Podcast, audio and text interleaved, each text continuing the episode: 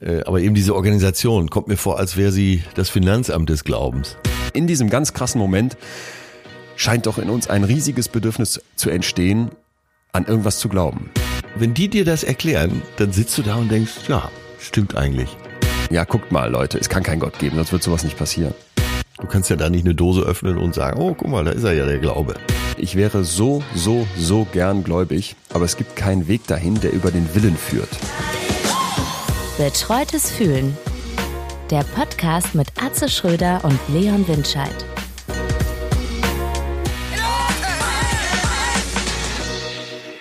Ja, guten Morgen, mein lieber Leon. Danke nochmal. Wofür? Ja, du hast uns ein Thema eingebrockt, ey. ey, da werden ja, wir nie ankommen. Wir, da werden wir nie auf den Punkt kommen. Wir sprechen über Glaube, darf ich ja schon mal direkt sagen. Ja. Und möchte aber anmerken, nein, nicht ich habe uns das eingebrockt, sondern hm? ich habe nochmal in unserem kleinen äh, Wünschearchiv nachgeguckt, wer hat sich was bei uns gewünscht von den lieben Hörerinnen und Hörern und habe festgestellt, Marie wollte das hören. Die hat uns schon vor Ewigkeiten geschrieben. Die hat dir geschrieben, Leon, beim, ich habe dich beim Kölner Treff gesehen. Das muss äh, Wochen, Monate her sein. Und hat gesagt, sie wollte, äh, dass wir über Glaube sprechen. Und Melina hat sich auch gewünscht, dass wir über das Thema emotionalen Halt im Leben durch Glauben sprechen. So, das heißt nicht ich, sondern ihr da draußen seid das schuld. Aber ich muss gestehen, nach ein bisschen Auseinandersetzung habe ich gedacht, boah, äh, sehr, sehr viel Sprengstoff, ja. aber auch äh, sehr, sehr heftige Sachen. Und du wirst nicht glauben, obwohl wir mit Glaube natürlich sowas Spirituelles, Transzendentes heute aufmachen wollen, ähm, habe ich Experimente für dich, die sind äh, heftig. Sehr, sehr heftig. Ich habe das Gefühl, wir haben schon alles besprochen jetzt. weil, äh, nein, nein, nein, nein, nein. Weil, äh, weil äh, eine die zweite Hörerin geschrieben hat, gib mir Halt. Na, aber wir kommen gleich da drauf. Erstmal muss ich dich fragen, was ist dein Gefühl heute Morgen? Ähm, um ehrlich zu sein, etwas verkatert. Wir waren gestern auf einem Geburtstag. Hm auch von einer Marie und äh, ich schrieb dir ja gegen, weiß ich nicht, 2.40 Uhr oder sowas und es wurde ehrlicherweise noch, noch deutlich später. Ja, und ich bin, äh, muss ich dir stolz berichten, gestern über alle Schatten gesprungen. Und Ach. zwar kam Jones zu mir. Jones musst du dir vorstellen, wie den äh, schönsten Mann auf diesem ganzen Planeten, der zusätzlich jetzt auch noch äh, Medizin, angehender Mediziner ist. Oh und der arbeitet gerade in der Urologie und kam also mit seinem Becks an und hatte uns davon auch schon ein paar Insider-Stories erzählt und reichte mir dann sein gerade mal ein bisschen angetrunkenes Becks. Und in dem Moment, du ahnst schon, ich hatte diese ganzen... Du wirst noch locker auf deine alten Tage. die ganzen ganzen Sachen, die der in der Hand hat, die, die Bakterien, die noch unter seinen Fingernägeln sein könnten von der Krankenhausarbeit und so, hatte ich alles im Kopf und habe gedacht, nein, Leon, äh, Konfrontationstherapie, du trinkst das jetzt. Und das habe ich dann ganz locker getan. War nur eins zu viel. Das letzte Bier war schlecht und entsprechend bin ich heute Morgen noch. Äh, wenn, ja. wenn das so weitergeht, wirst du irgendwann äh, im ICE deinen Kopf noch anlehnen können. Sag mal, äh, was würdest du Hörern sagen, die jetzt so langsam zu dem Schluss kommen, dass wir beide Alkoholiker sind? Äh, ja, vielen Dank, dass ihr uns so kritisch und wohlwollend hoffentlich damit betrachtet und euch so früh meldet, auf die Zeichen reagiert. Ich habe, also wir sind ja hier in Münster in der Gastro. Wir waren in unserem Club gestern und äh, wir haben ja in Münster noch vier weitere Locations, Restaurants beziehungsweise Cocktailbars und eben dieses Schiff. Und ich muss sagen, wenn du dann, das ist ja der riesige Luxus und ich bin da ja auch nur ein kleines Rädchen, einer von mehreren, aber wenn man dann von einer Bar zur nächsten gehen kann und man muss quasi nie bezahlen, weil das immer alles dann äh, da auf so einen Deckel gebucht wird, den du dann irgendwann später bezahlen Dein musst. Reich. Das ist äh, sehr, sehr gefährlich. Dein Reich kommt. Ich habe ganz, ganz viele Gastronomen auch schon wirklich abschmieren gesehen. Und wenn man sich dann da vergleicht, habe ich immer das Gefühl, nee, es läuft alles. Ich mach mir keine Sorgen. Ja, bei dir ist ey, so. diese Diskrepanz bei dir finde ich so geil. Auf der einen Seite bist du ja Sozialist mit Hang zum Kommunismus. Ja. Auf der anderen Seite bist du Unternehmer, der und, und Geld zählen Kapitalist. kann. Ja, ja klar. Äh, ja, das wird dich irgendwann zerreißen, das ist klar, ne? Ist jetzt schon so. Permanent sitze ich da und denke, ah. Und du willst ja, dass es jedem Menschen auf diesem Planeten gut geht, weil du einfach ein guter Mensch bist. Oh, ist ein ganz, ganz wichtiges Bestreben von mir, definitiv. Ich muss dir aber, ach so, apropos. Gibt es auch Leute, die auf der MS Günther umsonst mitfahren dürfen? Außer, ja. Außer der Kapitän? Äh, hier.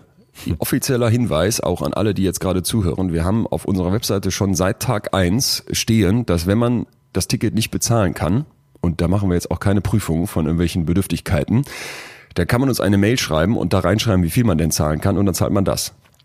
Ist gerade rausgegangen so. von mir. Ich zahle ein Euro. Ja. Bring auch meine ganzen Kumpels mit. Ja, bitte melde dich. Wenn du dich traust, diese Mail zu schreiben, ohne dich zu schämen, dann würde ich sagen, äh, hast es so nötig, dass wir dich mitnehmen. Und ich muss auch gestehen, das passiert relativ selten, aber ja. ich darf hier in aller Öffentlichkeit darauf hinweisen, ähm, man kann sich melden. Jetzt bitte nicht, weil man sagt, ja, diesen Monat habe ich schon alles im Online-Casino verzockt, sondern wenn man wirklich sagt, ja, äh, ich habe, ich weiß nicht, warum auch immer man jetzt nicht so viel Kohle hat und dann schreibt man uns. Ja, finde ich gut.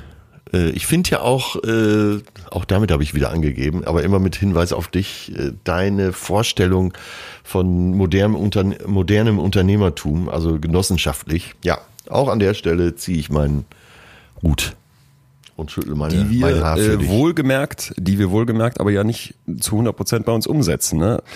Wo ich dann manchmal denke, ja, du könntest ja, aber du machst es noch nicht. Und tja, da sind wir wieder. Selbst du bist ein Mensch. Wie. Genau das. Ich muss dir aber noch was anderes erzählen, äh, weil du gerade gesagt hast, du wünschst dir ja, dass allen Menschen gut geht auf der Welt. Weißt du noch, als wir über toxische Beziehungen gesprochen ja. haben, irgendwie irgendwann danach habe ich dir mal erzählt, ähm, dass es mir super geht, weil ich so den Eindruck habe, ich habe überhaupt keine Leute um mich herum, die mich noch irgendwie, was heißt stören, aber mit denen ich nicht klarkomme oder die irgendwie so eine Minusenergie reinbringen. Ne? Ja. Und ich habe festgestellt, dass ich da irgendwie in, in den letzten Monaten betriebsblind äh, geworden sein muss. Ich will da jetzt nicht zu konkret werden. Es geht um einen Mann, den ich, ja, wir kennen uns glaube ich seit zwei Jahren ungefähr, haben so teilweise beruflich äh, vor allem, aber manchmal auch so halb privat zu tun. Und ich, also es war schon immer so, dass ich nach, nach dem ersten Kennenlernen dachte, das passt nicht so hundertprozentig. Ja. Und dann steigerte sich das immer weiter hoch, dass ich so dachte, wie du mit mir umgehst, wie du kommunizierst, was du so für Vorgaben machst und so weiter in diesen beruflichen Sachen, das passt überhaupt nicht. Und hab dann aber die ganze Zeit so selbstkritisch gedacht, nee, nee, Kommunikation, das ist ja auch immer mein Part mit und äh, vielleicht bin ich jetzt hier zu streng oder sowas und merke jetzt wirklich, das fliegt mir gerade komplett um die Ohren. Ach und denke, ey, da hast du zu lange beide Augen zugedrückt und möchte an uns alle appellieren, dass wir, obwohl wir ja hier immer auch sagen, an die eigene Nase fassen, ne, selbstkritisch und so weiter, ja, ja. dass wir da ähm, streng sind dass wir das nicht zu lange zulassen, dass man sich da selber vertraut. Das habe ich jetzt gemerkt, weil ich immer dachte, ja. ey, du, du bist vielleicht auch der Doofe, ne? Und ich merke jetzt wirklich auch bestätigt von anderen, nein, das ist zu krass. Und da muss ich jetzt irgendwie ich weiß noch nicht genau wie. Also das berufliche Projekt ist jetzt äh, eher sekundär. Ich bin ja gerade hauptsächlich an dem Buch dran und das ist ein bisschen, bisschen parallel was anderes, aber äh, merke einfach, das zieht mir Energie, das kostet mich Kraft und die, das liegt an dieser Person und es ist nicht beidseitig, es ist nicht auch meine Schuld. Also klar, natürlich in einem gewissen Maße, ne? aber man finde ich, kann ja dann egoistisch auch sagen, nee, das passt so nicht mehr und ich habe es zu lange nicht getan. Äh, ich denke, das ist, wahrscheinlich ist die Begrifflichkeit falsch, aber äh, ich verstehe es darunter. Ich halte es auch für Materialismus, wenn man äh, zu lange an Leuten festhält. Man kann sich von Leuten so. trennen. Man ja. kann sich auch davon trennen. Und es ist nicht böse. Wenn dir jemand Ganz nicht, genau. wenn dir jemand nicht gut tut, dann äh, bitte cut. Und wenn's cut und man kann sich ja irgendwann wieder kennenlernen, wenn es besser wird und wirklich der Punkt, ähm, sich da zu vertrauen, weil ich mich dann wirklich ertappt habe, dass ich so dachte, nee, das kann ich noch so und so rechtfertigen, was dieser dieser Typ da macht und dafür gibt's bestimmt den oder solchen Grund, ne? Und immer eben auch so dieser Selbstzweifel, war ich jetzt da blöd in der Mail oder habe ich den jetzt doof angerufen oder wie auch immer und äh, mittlerweile völlig klar, nein. Ich kann auch so schwer loslassen, wirklich. Und alle Zeichen deuten schon darauf hin und es bringt auch gar nichts mehr. Äh, und trotzdem kann ich nicht loslassen. Ja, kennst du auch, ne? Ja, was ist das nur? Das ist auch ein Makel, oder? Äh, weißt du, ich habe ja hier mal von dieser Selbsterweiterungstheorie erzählt in Bezug auf Liebe, ne? Diese beiden Kreise, die anfangen zu überlappen, wenn wir uns mit anderen Menschen verbinden, ja. Äh, die wir lieben. Und das gilt aber natürlich auch mit den ganz vielen anderen Kreisen, die uns so umgeben, die wir nicht lieben. Du hast ja als Mensch ganz viele soziale Kontaktpunkte und im Prinzip entsteht am Ende so eine Art Mandala. Du als Kreis in der Mitte und ganz viele Kreise drumherum, die zu bestimmten Teilen mit dir überlappen und dann vielleicht auch über einen weiteren Kreis mit dir in Verbindung stehen. Ja. Und ich habe jetzt nochmal mit einem Wissenschaftler dazu gesprochen, der das sehr viel erforscht hat und vor allem mit dem auch über das Schlussmachen gesprochen. Ne? Und das war hochinteressant, weil der halt sagte, ja, warum scheuen wir denn so sehr das Schlussmachen in der Beziehung? Und ich glaube, das kann man auch auf eine Freundschaft übertragen. Wenn du dir diesen Kreis als dein Selbst vorstellst, das zum Teil mit einem anderen Kreis überlappt, weil es jetzt ein Kollege ist, weil es eine Freundin ist oder weil es der Partner ist, und ich dann diesen anderen Kreis von dir wegnehme, ja. dann reißt du ein Stück aus deinem Selbst raus. Ja? Also die ah, konnten okay. in den Studien zeigen, dass die Leute wirklich nach einer Trennung gesagt haben, ähm, die, die haben sich enger beschrieben. Die haben vorher ihr Selbst in Anführungsstrichen groß gemacht, die haben sich vielfältig mit vielen Wörtern pluralistisch beschrieben und nach der Trennung hat das wirklich so einen Dämpfer gehabt. Also als wäre ein Teil von denen weg. Und ich glaube, das ist einfach der Punkt, dass wir uns immer wieder klar machen müssen, wir sind so sehr darauf gepolt, zusammenzuhalten, zusammenzubleiben, ja. dass dieses Rausreißen von uns ein sehr, sehr schmerzhafter Prozess ist. Aber ich glaube wirklich, man muss sich manchmal klar machen, es ist dann auch im Zweifel der Stachel im Pelz und der muss dann eben weg, auch wenn das Rausreißen erstmal unangenehm ist. Gibt's dazu Literatur? Also Selbsterweiterungsmodell mhm. kann ich nur empfehlen von Aaron und Aaron. Das ist also ein Psychologen-Ehepaar. Sie hat auch diesen, dieses Standardwerk über Hochsensibilität geschrieben. Und ähm, ich spreche nächste Woche mit dem Ehemann, von dem kann ich jetzt leider noch nicht berichten, aber die haben das Ding in den, ich glaube, 90er Jahren quasi konzipiert und ja, das also das hat mich schon wieder komplett geflasht. Das hat du weißt noch damals, als wir über Liebe gesprochen haben in der Folge, dass diese beiden Kreise es uns auch schon angetan hatten, aber ich glaube, das kann man wirklich auch nochmal erweitern auf andere menschliche Beziehungen. Stell dir dich selbst wie einen Kreis vor, der mit anderen Kreisen überlappt und jede Überlappung ist auch ein Teil deines Selbst. Und wenn du das wegnimmst, tut das erstmal weh, ah, weil du dein Selbst kleiner machst und das eigentlich wachsen möchte. Vollständig verstanden. Hier ist heute Nachmittag die Hölle los, das schwöre ich dir. so, Kreis sowieso. ich muss dich rausreißen. Genau. Ey, was denn? Wieso muss ich dich anrufen? Wieso rufst du mich nicht an? So werden die Gespräche erstmal beginnen. Alles weg. Und dann stand er plötzlich ohne Freunde da, der Atze. Der einsame Kreis. Ja. Äh, schwimmt dein Kreis denn noch auf Sylt? Bist du, bist du gut? Äh, ich bin schon äh, sechs Tage wieder, wieder ja. gekommen. Ich werde jetzt auch lange nicht nach Sylt fahren, weil äh, mit meiner Leber kann man tatsächlich mittlerweile äh, Radmotoren lösen. Und der Stammwirt äh, von Sylt, oh Gott, rief heute Nacht noch an, äh, ist in Hamburg, sollen wir uns nicht treffen. Aber ich war stark und habe ihn nicht in meinen Kreis gelassen. Uha. Und, und deine Gefühlslage? Bist du gut drauf? Äh, stabil. äh, nicht viel geschlafen, mal ganz was Neues. Ja. ja. Nur fünf Stunden, aber äh, ja, bin glücklich ist ein großes Wort. Bin sehr zufrieden mit dieser Woche und konnte viele äh, persönliche Dinge regeln. Also auch im zwischenmenschlichen Bereich. Das war ganz schön. Ganz tolle Begegnung gehabt. Und eben nicht, nicht mit äh, Toxioten, sondern mit echten Freunden. Das klingt gut. Das heißt, du bist äh, wieder mal in so einem Zen-Modus. Ja, bin bei schön. mir und äh, sehe aber hier gerade im Spiegel, dass es andere Probleme gibt, die ich jetzt angehen muss. was hältst du vom Joggen? Auf welcher Höhe sind die im Spiegel und was ist es für? Ist es ein Ganzkörperspiegel? Äh, ja, ist, äh, aber ich sitze jetzt hier äh, aus Respekt von meinem äh, gebildeten Partner. Äh, sitze ich ja mal nackt am Mikrofon. Ja. Das war jetzt ein Gag. Ne? Aber ich äh, muss tatsächlich jetzt mal abspecken hier. Ne? Glaube, Ach so. Äh, kann das oh. sein, dass Alkohol auch Kalorien hat? Wird ja massiv in Energie umgesetzt direkt. Das ist das Teuflische daran. Shit. Ja, ja man äh, kriegt schon den Eindruck, wenn wir uns so unterhalten, dass wir ein bisschen zu viel feiern, oder? Ja, es ist nett, dass du mich da direkt so mit einbeziehst. Also bei mir war das jetzt das erste Mal seit einiger Zeit wieder. Mhm. Aber äh, du, ich, ich jedes Mal habe ich das Gefühl, wenn man dann trinkt und äh, feiern geht und die Nacht so zum Tage macht, das ist ja ein unglaublich schöner Moment und man ist so mit Freunden zusammen. Aber wir haben ja hier auch über Eskapismus schon gesprochen und ja. das hat jedes Mal erkenne ich das da wieder drin und denke, ja, auch zu teilen. Muss ja nicht schlimm sein, aber eben es ist da drin. Tut mal gut. Und Alkohol ist einfach ein Killer. Ich habe, die, die, das muss ich noch kurz erzählen. Ich habe ja äh, mit Jörg Böckem vor einiger Zeit mal das Interview gehabt. Du erinnerst dich, der ja. Spiegelautor, der heroinsüchtig war und damit auch beim Spiegel gearbeitet hat. So und dann habe ich mich im Rahmen dessen jetzt mit Suchttheorien auseinandergesetzt. Ja. Warum werden Menschen süchtig? Und das ist äh, hochspannend. Also stell dir mal bitte jede Art von Suchtmittel erstmal vor wie ein Werkzeug.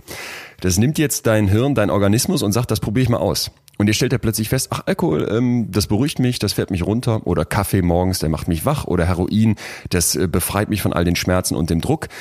Das ist ja erstmal klasse. Ja. Dieses Werkzeug, äh, das probiere ich jetzt öfter aus. Ja. Und das Problem, was jetzt entsteht, ist, dass man früher davon ausging, dass Drogen genommen werden, weil die einen Anreiz bieten. Also, dass ich so einen Kick habe, dass ich ein High habe und so weiter. Ja. Und eine neuere Sichtweise, die eben auch mit den Daten, die es mittlerweile und den Experimenten, die es dazu gibt, besser vereinbar ist, ist folgende. Wir haben eine Sensibilisierung, eine Incentive-Sensibilisierung. Muss ich kurz erklären, es geht also darum, dass nicht wirklich der Anreiz dich kickt, denn du merkst relativ bald, wenn du Drogen zu viel nimmst, und dazu zählt ja eben Alkohol natürlich auch, dass das dein Leben im Zweifel sehr kaputt macht. Du wachst dann verkatert auf, du trinkst zu viel, du kommst sozial vielleicht nicht mehr so gut klar, du merkst, du kannst ohne Alkohol nicht einschlafen und so weiter. Mhm. Das willst du nicht. Und irgendwann weißt du aber, du sehnst dich nicht mehr nach dem Reiz, dem Kick als solchem, sondern du bist sensibilisiert für die Erwartung dessen, was du da ah, okay. normalerweise willst, mit der Droge äh, verbindest. Ja, an diesen Punkt gelangen. Ne? Es ist, es ist, genau, es ist gar nicht mehr so dieser, dieses High, was dich reizt, was dich dazu bringt, dieses Werkzeug weiter, diese Droge als Werkzeug weiter zu benutzen, ja. sondern die Sensibilisierung dafür, was du damit verbindest. Ne? Das heißt, du wirst immer lustvoller auf das, was du dir erhoffst und gleichzeitig stumpfst du natürlich ab durch eine Gewöhnung. Das ja, heißt, du brauchst ja. immer mehr Substanz, immer mehr Stoff und hast gleichzeitig einen immer kleineren Effekt und wirst obendrein noch immer sensibler dafür, was du da eigentlich haben möchtest. Äh, ein Teufelskreis. So, und ich finde da. Äh, sollen wir da äh, demnächst mal eine Sendung zu machen? Drogen? Ja. Ja, für gerne. Bietet sich an, sehr ne? gerne, oder? Bietet sich an. Glaube ja. ich auch. Ich glaube, man muss sich immer klar machen, dass dieses Weglaufen, dieses Werkzeug benutzen im Bereich von ja, so äh, Rauschmitteln. Du kannst aus Psychologie, ich kann da nichts Gutes dran sagen. Ne? Ich kann jetzt nicht sagen, ja, ja, so ja. ein bisschen äh, super und toll, das ist scheiße. Und wir wissen aber auch alle, wir sind nicht die perfekten Menschen. Deswegen kann ich dir jetzt sagen, wenn du ein bisschen Alkohol trinkst, wieso soll ich das jetzt blöd finden? Ich kann den Jörg Böckem jetzt nicht verurteilen, weil der heroinabhängig war. Ne? Und ich kann uns aber allen auch sagen, für den Kopf eher eine ziemliche Katastrophe. Da halten wir uns mal dran und werden uns demnächst mal richtig vorbereiten auf dieses Thema. Hm äh, nur zur Beruhigung, ich baue ja immer Pausen ein und äh, der August wird wieder komplett alkoholfrei sein. Machst du wieder, trinkst du wieder, dann wieder Butter, in, lässt dir wieder warme Butter an alle Körperöffnungen blasen und äh, guckst genau. mal, dass und, das wieder richtig. Äh, das ist dann innerhalb eines Jahres der dritte Monat, wo ich abstinent bin. Wie, Guck wie klingt das für dich? Das klingt super. Und ich bitte auch, äh, wir haben auch hier schon oft über dieses Druckmachen gesprochen nicht immer in allem perfekt sein wollen und nicht immer jetzt dafür sich bashen, dass man sich ärgert, dass man Alkohol getrunken hat. Weißt du, was ich meine? Ja. Dieses Metaebenen ärgern, das bringt doch gar nichts. So, ich muss aber hier was anderes noch sagen, weil ich finde, Menschen haben Fehler äh, und wir sind alles Menschen. Punkt. Äh, mit Blick auf die fortschreitende Zeit und dem, was wir ja, jetzt vorgenommen ja, haben, äh, muss ich von der WhatsApp erzählen, die ich dir geschickt habe. Freitag war's. Glaubst ja. du an Gott? Ey, das, also, äh, so jetzt mal für alle Hörer. Äh, Leon und ich hatten ein paar Tage nicht äh, gesprochen oder irgendwie auch nicht schriftlich kommuniziert. und plötzlich kommt, ich war gerade mit meinem hyperintelligenten Patenkind wandern auf einer Wandertour und plötzlich macht es Bing und da steht nur, äh, Atze, glaubst du an Gott?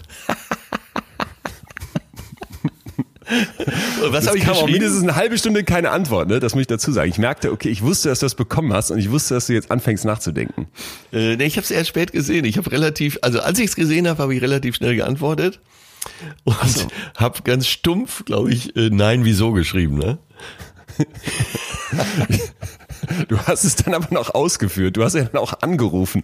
Ja, ich glaube, äh, ja, es war ich, doch. Ich habe so gegeiert und, und fand das, äh, ich, ich war echt begeistert. Da sieht man mal, wer der wahre Komiker von uns beiden ist. Äh, einfach mal so einen unbescholtenen Bürger schreiben, glaubst du an Gott? Ist ja aber eigentlich, also ist ja eigentlich äh, sehr, sehr witzig, dass du dann doch so schnell antworten kannst. Ich hatte gedacht, dass das die Verzögerung daran lag, dass du nachdenkst und hatte die beiden Häkchen da interpretiert, dass du das jetzt gerade gelesen hast. Also ich stand unter Druck, ich musste äh, die Wanderschuhe anziehen und äh, mich einigermaßen in gerade Position bringen, um den Berg hinauf zu laufen. Äh, Glaube ist ja jetzt nicht nur aber auf Gott bezogen, müssen wir glaube ich direkt sagen. Ne? Also wenn du jetzt sagst, du glaubst nicht an Gott, glaubst du dann an irgendwas anderes im Leben? Ach, ja, ich habe es ja letztens zitiert, ne? Westernhagen. Glaubst du an einen lieben Gott oder an Guevara? Ich glaube an die Deutsche Bank, denn die zahlt aus in Bar. Jetzt mittlerweile müsste man sagen, glaubst du an Wirecard? ich, ich weiß es nicht, ist so diffus. Also ich glaube schon, dass da irgendwas ist, äh, so wie man auch den, aus den ganzen Zuschriften, da werden wir sicher gleich einige vorlesen, entnehmen kann, äh, würde ich auch antworten. Ich glaube, dass da irgendwas ist. Aber äh, da geht es wahrscheinlich um ein Denkmodell, weil ich mir das sonst alles nicht erklären kann.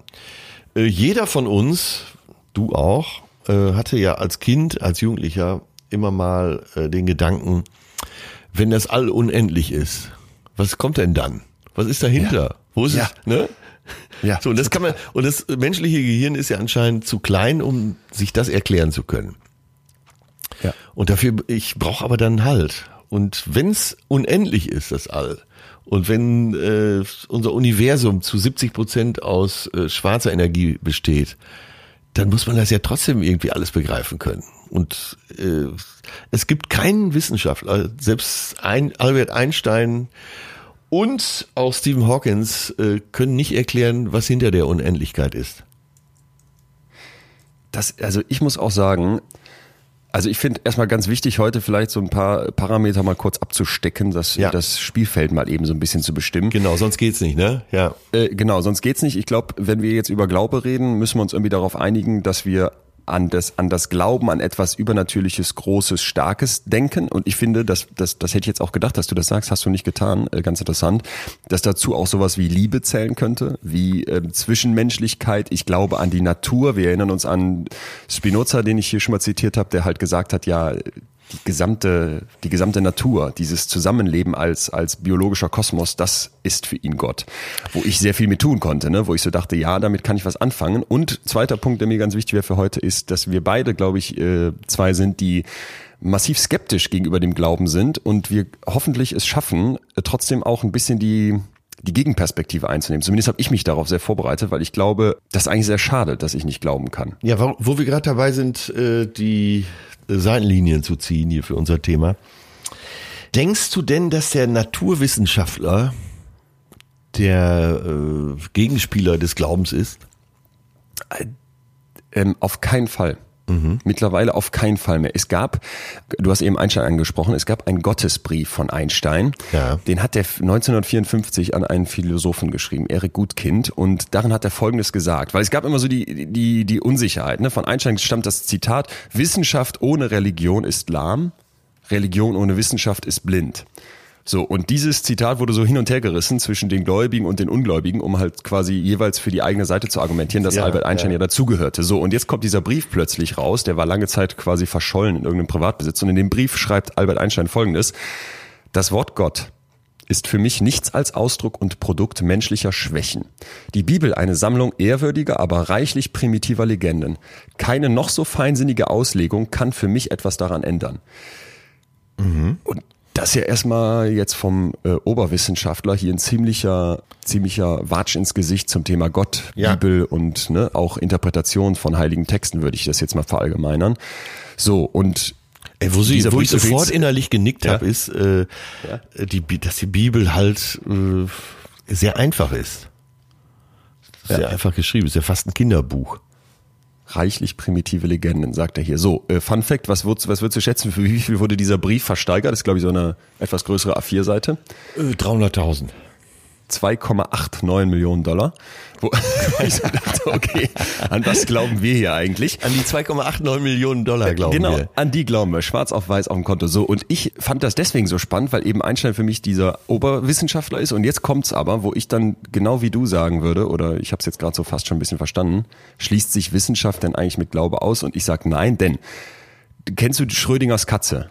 Ja. Dieses, ja, dieses ja. Gleichnis. Nochmal kurz, wir haben also eine Kiste, da sitzt eine Katze drin. Ja. Wir haben einen, einen, einen Detektor für ein Atom, dann haben wir dieses Atom und dann haben wir eine Giftflüssigkeit und einen Hammer, der an einem, an einem Apparat hängt. Klingt jetzt erstmal sehr absurd, aber es geht eigentlich um Folgendes.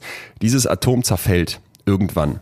Und zwar quasi zufällig. Und dann wird das von dem Detektor registriert. Dann, wenn das zerfallen ist, dann schlägt der Detektor quasi diesen Apparat an, dann schlägt der Hammer auf die Giftflüssigkeit und die Katze stirbt. So, Problem jetzt, dieses Atom ist quasi im Quantenbereich unterwegs und wenn wir von außen auf die Kiste gucken, ohne dass wir die aufgemacht haben, sitzt die Katze da drin und dieses Atom schwingt quasi zwischen zwei Zuständen, nämlich zerfallen und nicht zerfallen. Das heißt, von außen betrachtet kann man nicht sagen, ob die Katze tot ist oder nicht. Erst wenn ich die Kiste aufmache, ja. entscheidet sich das, wenn du so möchtest. Ne? Ich, und jetzt weiß ich nicht, wie es dir geht. Ich kann mir das noch so oft durchlesen und mir erklären lassen, auch von viel schlaueren Leuten als uns beiden. Und immer wieder merke ich, ey Leute, äh, also erstens verstehe ich das nicht hundertprozentig und zweitens nochmal, wenn ich jetzt in diesen quantenphysischen Bereich gehe, wo es nicht mehr eins oder null gibt, wo ein Atom nicht einen Zustand irgendwie hat, sondern so Schwingungszustände dazwischen. Ja, ja. Ähm, dann komme ich zu dem Punkt, dass ich mir, mir, mir vorstellen muss, wie soll denn jetzt die erste Aktion-Reaktionskette in diesem Universum stattgefunden haben. Und was ist denn dann wirklich ja, ein Gedanke? Ja, und ja. wie funktioniert ein schwarzes Loch, was du gerade angesprochen hast? Und wie geht das mit der Unendlichkeit? Und habe immer das Gefühl, Das ist ja nicht geklärt. Genau. Und es, das können wir nicht äh, beantworten. Nein, genau. Es ist ja auch, äh, wie du es ja schon beschreibst, ganz einfach gesagt, äh, müsste man einfach zu dem Schluss kommen, das ist einfach ein Paradoxum, oder? Ja, und hinzu kommt jetzt, und das finde ich halt der Punkt, wo ich finde, da müssen wir Wissenschaft und Glaube jetzt hier auch eingangs äh, beim Abstecken der Seitenlinien vereinen. Wenn ich jetzt mir vorstelle, dass ich an so etwas glaube wie schwarze Löcher und dass wir das irgendwann auflösen können ja, und mir ja. Quantenphysik vorstelle, ohne dass ich das irgendwie verstehen kann, weil das sagt mir jemand, das sagt mir eine Instanz, das sagen mir Wissenschaftler, denen ich vertraue, ja. dann finde ich es sehr verwerflich, obwohl die ja die Antwort noch nicht kennen, die können es ja noch nicht erklären, zu sagen, nur weil du andere Personen jetzt sagst, ich glaube an etwas Größeres, ich glaube an einen Gott oder ich glaube an, an die Liebe oder ich glaube an eine übernatürliche Macht, dass ich sage, ja, das passt aber nicht, weil das ist nicht wissenschaftlich. Verstehst du, was ich meine? Äh, so total. Die, ja, aber äh, dann kommt mir sofort in den Sinn, dass das, äh, wenn du dann an irgendwas glaubst, dass es ja dann auch nur ein Platzhalter ist, oder? Ja, ja, ja, genau, genau. Aber das ist doch immer der, der wissenschaftliche Vorwurf ist doch immer, ja. ey Leute, ihr macht Schon euch nicht verstanden. die Mühe, das richtig zu erklären ja. und nehmt dann einfach euren Gott oder euren Glauben oder was auch immer und das ist dann für euch das Ende und wir suchen als Wissenschaftler aber nach der Wahrheit ja, was ist Wahrheit? Und wenn du mir als Psychologe jetzt noch überhaupt nicht erklären kannst, was ein Gedanke ist, wieso wir lieben, wie unser Hirn zu entschlüsseln wäre, da sind wir ja so unendlich von entfernt. Vielleicht ja. lässt sich das auch nicht lösen. Und spätestens, wenn ich mir vorstelle, dass Kreise überlappen und wir Menschen in sozialen Konstrukten zusammenstehen, Ey, dann sag ich dir ja, wo ist jetzt der Unterschied zu? Ja, das werden wir schon noch rausfinden, da müssen wir jetzt erstmal so glauben. Ja, stimmt, Versus ich glaube an Gott. Okay, ja, ja. Ja, du hast ja das Oder? Wort äh, Konstrukt auch verwendet. Äh, Glaube ist ja auch ein Konstrukt. Und, äh, und Zusammenleben äh, beruht ja auch dann auf Konstrukten, ja. Ja, und dann, äh, aber wie du schon beschreibst, und da kann man noch so schlau sein, irgendwann musst du ja aufhören, äh, weil es gibt da den Bereich, den du als selbst der beste Naturwissenschaftler dieser Welt nicht erklären kannst. Ja, oder genau, genau, ne? Oder wo du dann einfach sagst, ja, das, das finden wir noch raus. Ja, und ja. dann, äh, genau, und dann kommt der Glaube ins Spiel. Dann glaube ich erstmal das. Bis auf weiteres. Bist du denn, äh, bist du Atheist? Äh, du hattest das mal so schön definiert. Ähm, musst du mir nochmal helfen. Ja, Atheist heißt jetzt einfach, ich glaube nicht oder ich genau. lehne es sogar ab zu glauben. Der Atheist sagt, es gibt keinen Gott. Und äh, der Agnostiker sagt, ich weiß es nicht.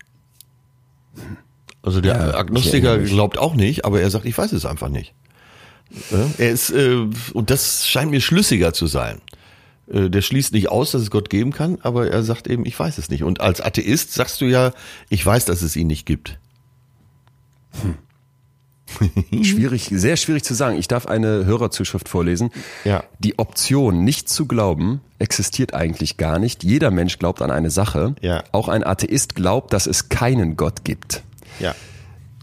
Ja, ja siehst du, und die, äh, genau, ach, damals ja schon. Der Atheist, äh, der Atheist glaubt, äh, oder glaubt zu wissen, dass es keinen gibt. Genau das, genau das. Und äh, dem, dem würde ich jetzt sagen, müsste ich mich mittlerweile, nachdem wir das hier auch schon mal in einer anderen Folge ja ein bisschen beleuchtet haben, äh, zunehmend entziehen. Also ich, ich weiß jetzt nicht, ob ich mich damit jetzt wissenschaftlich total lächerlich mache, wenn ich sage, ja, ich, ich, ich weiß es nicht, ich kann diesen agnostischen Gedanken nachvollziehen. Und eben andererseits sagt alles in mir, ja, es gibt so viel Ungewisses da draußen. Ja. Wieso könnte ich jetzt jemanden verhöhnen oder jemanden ablehnen, der sagt, ich glaube? Und wieso könnte ich das auf einer wissenschaftlichen Basis tun? Ja, aber dann fühlt man sich doch auf jeden Fall bei den Agnostikern am wohlsten, oder? Fühlt sich erstmal versöhnlicher an, ja. Ja. Und du weißt es einfach nicht. Kann ja sein, dass irgendwann äh, für dich der Beweis eintritt, Gott gibt es. Was ich mich gefragt habe, ähm, Jetzt bei dir, du scheinst schon versöhnlicher zu sein. Du hast mir ja ein paar Jahre Vorsprung. Ich ähm, weiß aber aus unseren sonstigen Gesprächen und auch aus deiner WhatsApp, die du ja geschrieben hast, dass du grundsätzlich da auch sehr skeptisch bist. Ähm, warum sind Leute wie du und ich so kritisch? Warum können wir nicht glauben? Oder warum fällt uns das so schwer? Sagen wir es mal so.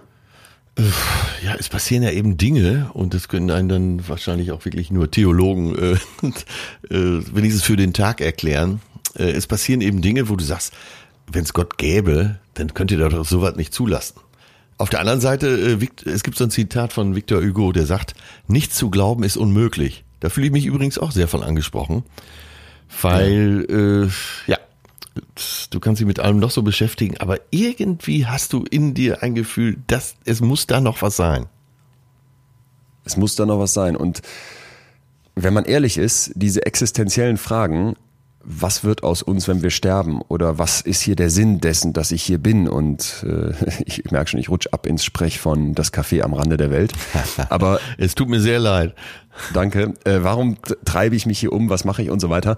Die schiebst du ja im Alltag im Zweifel die ganze Zeit aus deinem Blickfeld ja. und stellst dich denen nicht. Und ich habe letztens gedacht, das ist, das ist eigentlich schade, weil ich könnte dir jetzt nicht einfach so sagen, was ist denn jetzt mein größerer Sinn, den ich im Leben verfolge, wofür kämpfe ich so wirklich? Dann kann ich jetzt bestimmte humanistische Sachen anführen, dass ich zum Beispiel sage, ja, ich würde jetzt an Demokratie glauben und an einen gewissen Zusammenhalt. Und ich glaube auch, seitdem ich immer mehr mit Menschen mit psychischen Störungen und wirklich schrecklichen Geschichten spreche, ja immer mehr auch an das Gute im Menschen, wenn du so möchtest. Das sind jetzt aber auch sehr, sehr vage Dinge und die sind auch nicht wirklich auf mich bezogen. Ja, vage taucht ja dann immer wieder auf. Es kann ja alles auch nur vage sein. Na, es hat ja, äh, es gibt ja was sehr Positives im Glauben. Wenn du im Glauben fest bist, bist du ja nie alleine, weil, äh, also egal, ob du dann, äh, ob du Moslem bist oder Christ, ja. es ist immer jemand bei dir, es ist eine Kraft bei dir, die, die, die dir den Rücken stärkt und äh, ja, mit Gottes Glauben, sagt man ja, mit Gottes Glauben kommen wir da schon durch. Äh, und das äh, ist vage, aber kann dir sehr helfen. Es macht, also, macht Spaß. Also Jesus bei sich zu haben, macht ja sicher auch sehr viel Spaß.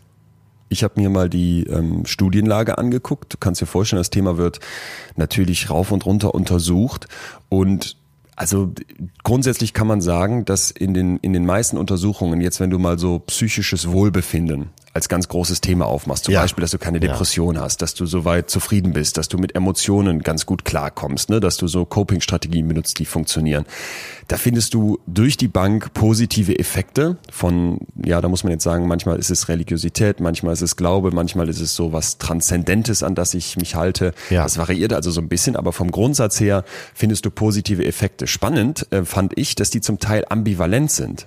Also dass die quasi die Medaille zwei Seiten hat. Und zwar konnten die auch zeigen, dass es bestimmte Arten von Glaube gibt, wenn die so einschränkend sind. Wenn ich an so einen strengen Gott glaube, wenn ich an so einen strafenden Gott glaube, gab es in Hospizen so Forschungen, ne? Ja. Dann ist das etwas, was mich belasten kann zusätzlich. Ja. So, aber dieser positive Glaube und dieses verbindende Moment, ich stehe mit anderen Leuten zusammen und wir, wir halten zusammen und wir glauben an dieselbe Sache auch, das hat einfach etwas, wo ich sage, es wundert mich kein bisschen, dass das auf die Psyche positiv wirkt.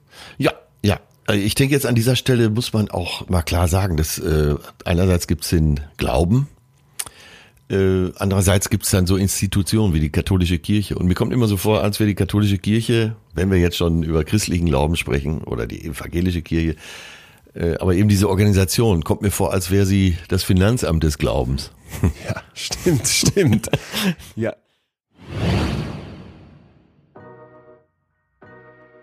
So, mein lieber Leon, wir haben heute ein Novum. Wir haben nämlich einen Sponsor, wir haben einen Werbepartner und da bin ich sehr glücklich drüber, weil das Ganze muss ja auch hier bezahlt werden. Und zwar ist das der digitale Versicherungsmanager Clark.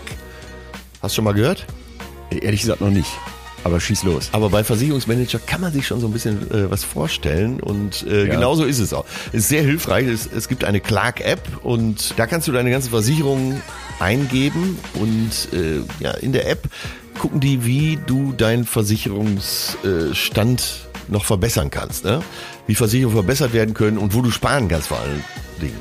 So, jetzt äh, klar, klingt relativ neu, ist es auch, wurde 2015 gegründet, hat aber schon mehr als 200.000 Kunden und äh, diese App wird genutzt in Deutschland und Österreich, um deine Versicherung digital zu managen. Ja, du lädst dir die App runter, registrierst dich, gibst an, welche Versicherung du hast, auf deine aktuelle Lebenssituation wird das Ganze dann analysiert und der Algorithmus vergleicht deine Verträge mit den aktuellen Angeboten und Tarifen, die im Markt sind und schlägt dir dann natürlich eine Optimierung vor. Und auch ganz wichtig ist, das ist dauerhaft kostenlos, bleibt auch kostenlos. Bei Fragen helfen dir die Clark Versicherungsexperten am Telefon, E-Mail oder Chat weiter.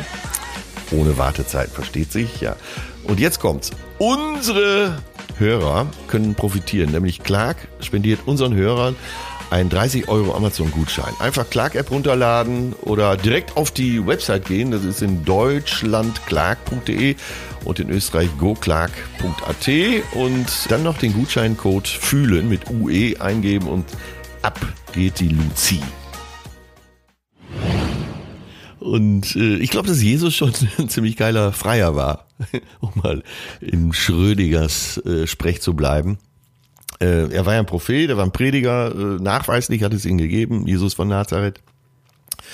Und wenn der so Sachen gesagt hat, und das passt ja genau zu dem, was du gesagt hast, wenn der eben so Sachen gesagt hat, und da geht es ums Zusammenleben, liebe deinen Nächsten wie dich selbst. Äh, das sagt mir was. Das, äh, das finde ich schlau und äh, das macht das Zusammenleben einfacher. Aber ähm, das, ich weiß ja nicht, ob das äh, mit Glauben zu tun hat. Das erstmal für mich ja. ist das erstmal Soziologie. Total. Total. Also ich finde auch ähm, sehr, sehr spannend aus den Zuschriften. Es kamen sehr viele. Vielen, vielen Dank euch allen da draußen, dass ihr uns so fleißig geschrieben habt.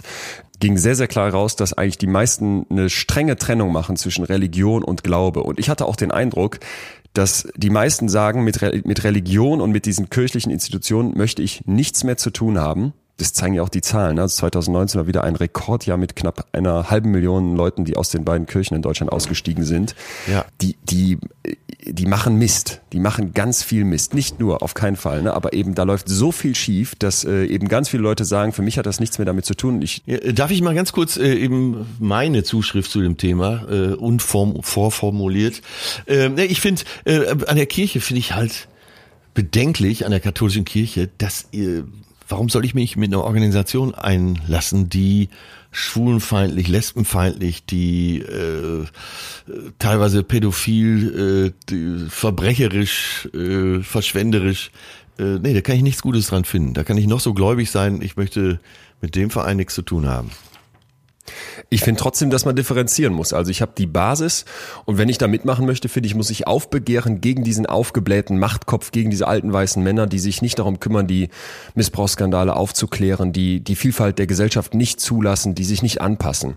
Ne? Und dass ich das kritisiere, wenn ich dort mitmache, finde ich wichtig und zentral. Aber trotzdem finde ich, müssen wir auch mal ganz klar sagen, dass die vielen Leute, die sich in der Kirche einbringen, die Jugendfreizeiten organisieren, die ähm, in Wohlfahrtsverbänden mitmachen oder zum Beispiel als ich als Kind bei den Pfadfindern war, war ich da auch im Prinzip bei einer Organisation der katholischen Kirche und hatte viel Spaß und bin den Teamerinnen und Teamern da sehr dankbar, dass sie unsere Ferienlager organisiert haben. So und eben trotzdem finde ich auch deinen Anspruch absolut wichtig zu sagen, ja, wenn ich da mitmache, muss ich gegen diese veraltete Machtstruktur gegen die weißen Männer, die da oben sitzen und sagen, wir machen hier gar nichts anders.